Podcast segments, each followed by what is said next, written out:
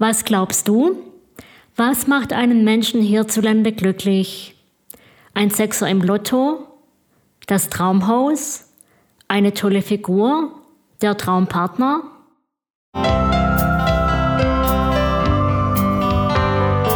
Herzlich willkommen zum Podcast Innerlich Frei von Manuela Seckler.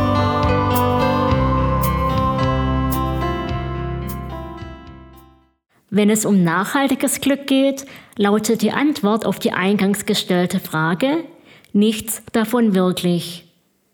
Denn die Erfüllung genannter und ähnlicher Wünsche mag zwar dafür sorgen, dass wir uns für eine gewisse Zeit super gut fühlen, es hat aber keinen allzu großen Einfluss darauf, wie es längerfristig um unser Wohlbefinden bestellt ist. Bevor ich darauf eingehe, was wir tun können, um uns im Großen und Ganzen langfristig glücklich zu fühlen, möchte ich zwei wichtige neuere Erkenntnisse aus der Forschung zu diesem Thema mit dir teilen. Erstens zeigte sich, dass der wichtigste äußere Faktor, der glückliche und eher unglückliche Menschen voneinander unterscheidet, in der Qualität ihrer sozialen Beziehungen liegt.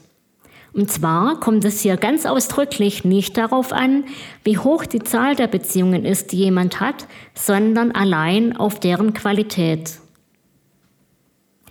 Zweitens darf die frühere Auffassung der Forschung, dass subjektiv gefühltes Glück in unseren Genen oder in unserer Persönlichkeit relativ fix verankert wären, als so nicht zutreffend gelten.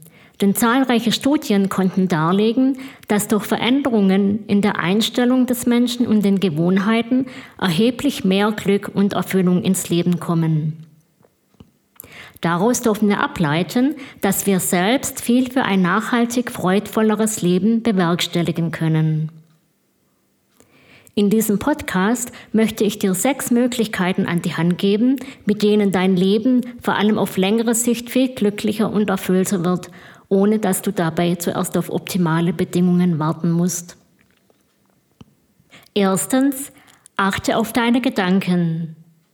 Ganz klar, wir können positive Gefühle nicht einfach so erzwingen. Was wir aber können, ist ein Detektiv unserer Denkgewohnheiten zu werden. Wie das? Indem wir diejenigen Gedanken, die schlechte Gefühle verstärken, aufdecken und durch bessere ersetzen. Zum Beispiel könnten wir uns dabei ertappen, dass wir immer nur über unseren unfreundlichen Nachbarn uns ärgern. Wir könnten dann diesen Gedanken zwar erstmal als solchen einfach akzeptieren, dann aber überlegen, ist er wirklich so schlimm? Oder welche Gründe könnte er für sein Handeln haben? Und was kann ich möglicherweise dazu beitragen, dass unser Verhältnis besser wird? Das würde dabei unterstützen, Ärger zu überwinden, eine etwaige Negativspirale von destruktiven Gedanken und Gefühlen zu vermeiden und vor allem Lösungen zu entwickeln. Zweitens, achte bewusst auf die schönen Momente. Dazu können neben inspirierenden Gesprächen Naturphänomene wie die bunten Herbstblätter gehören, der Duft eines Parfums oder die Beobachtung eines selbstvergessen in sein Spiel versunkenes Kind. Vielleicht hast auch du schon erlebt, dass es die Stimmung hebt und ein gutes Lebensgefühl begünstigt, wenn wir achtsam für die positiven Dinge sind, die uns Tag für Tag im Alltag begegnen und sie bewusst auskosten. Ein wertvoller Trick dabei? Bei entsprechend fokussierter Aufmerksamkeit begegnen sie uns immer öfter. Drittens, unterscheide zwischen kurzfristigem Genuss und nachhaltiger Erfüllung durch wertvolle Erlebnisse. Natürlich kann ein schmackhaftes Essen oder eine ausgiebige Shoppingtour angenehme Gefühle erzeugen. Allerdings wären diese in der Regel nur eher kurzfristig.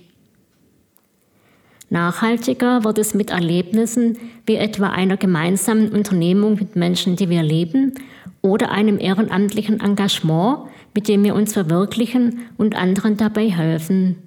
Denn deren Freude strahlt auch auf uns zurück. Viertens, bring mehr Flow in dein Leben. Kennst du Tätigkeiten, bei denen du Flow erlebst? Das kann etwa die Pflege deiner Pflanzen, das Spielen eines Instruments, eine bestimmte Sportart oder auch ein bestimmter Aspekt deiner beruflichen Tätigkeit sein. Spüre dem nach oder probiere gerne auch mal etwas Neues aus und schau, was passiert. Fünftens, sei nicht zu streng mit dir und behandle dich wertschätzend. Ein wahrer Killer von Glück und Wohlgefühl sind so hohe Ansprüche an sich selbst und übertriebene Selbstkritik. Vielleicht kennst du das auch, dass du zu streng mit dir bist und dich ganz sicher nicht so behandelst, wie du mit einem guten Freund umgehen würdest. Vielmehr urteilst du vielleicht viel zu hart über dich, über deine Figur oder über andere Details, die du nicht so gut an dir findest und vermisst dir damit die Stimmung ganz gehörig. Dann ist es hilfreich, eine innere unterstützende Stimme zu finden, die wohlmeinend zu dir spricht und dich dabei unterstützt, in guter Weise voranzukommen oder einfach mal mit gutem Gefühl zu genießen. Sechstens, ein erfülltes Leben impliziert auch einen Sinn im Leben zu haben. Neben einer guten Stimmung brauchen wir auch das Gefühl, dass unser Leben sinnvoll ist. Dazu kann zum Beispiel das Gefühl der Verbundenheit mit anderen Menschen gehören, das Gefühl einer wichtigen Tätigkeit nachzugehen oder auch das Gefühl, dass wir dazu in der Lage sind, wertvolle Ziele zu erreichen. Bei letzterem ist zu beachten, dass das wirklich stimmige Ziele für uns sind und dass ihre Erreichung bereits auf dem Weg zumindest ein Stück weit auch Freude beinhaltet. Insgesamt tun wir uns und dem, was wir zu Wege bringen wollen, einen großen Gefallen, wenn wir es immer mehr schaffen, in konstruktiver Weise nach vorne zu schauen und Sinn in unserem Sein und unserem Tun zu finden oder eben neue Wege einzuschlagen. Schön, wenn du etwas für dich mitnehmen konntest und weitere hilfreiche Tipps bei mir findest. Alles Liebe!